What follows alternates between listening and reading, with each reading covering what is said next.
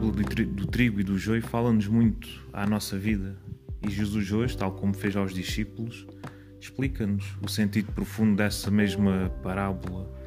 Né? No fundo é, é um campo né? que é semeado, esse campo é o mundo, é o nosso coração, onde de facto Jesus, com a sua palavra, deita as sementes do reino, né? deita as sementes do reino no mundo, deita as sementes do reino no nosso coração. E estas sementes do reino são as sementes do amor, nos fazem ser membros e participantes deste, deste reino, é pertencer ao reino de Deus.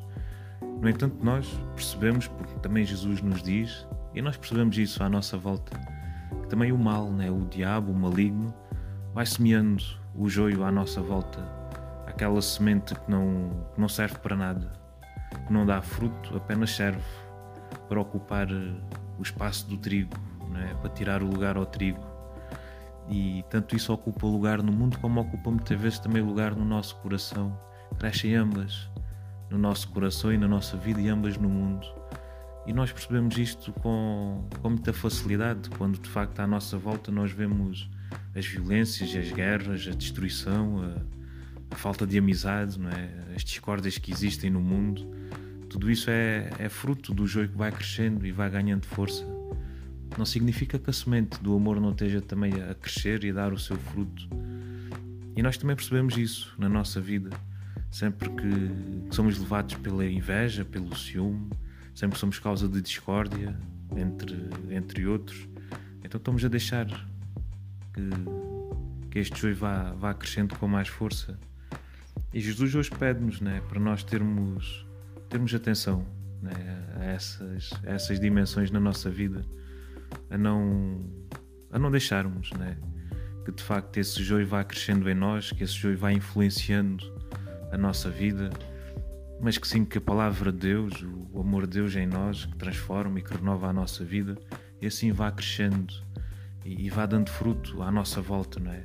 Para que de facto possamos, possamos semear este mundo com, com a semente de Deus, não é? com a semente do seu amor, para que de facto o mundo possa, possa ser novo, possa ser renovado, não pelo, pelo nosso esforço, mas pelo amor com que Deus faz as coisas através de nós.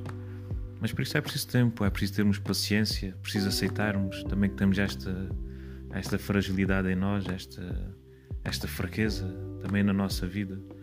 Mas reconhecendo essa fraqueza, devemos lutar contra ela, né? devemos, devemos fortalecer-nos né? diante dessa fraqueza. Então, que o Senhor nos, nos ensine, que Jesus nos ensine sempre a escutar cada vez mais a Sua palavra para que ela vá, vá fazendo brotar cada vez mais em nós o trigo este trigo que é o fruto né, do amor de Deus, para que nós o possamos dar aos outros e para que no mundo possa de facto crescer, crescer o trigo, né, crescer o amor, né, para que o mundo possa ser, ser um mundo novo, um mundo onde o amor seja, seja tudo.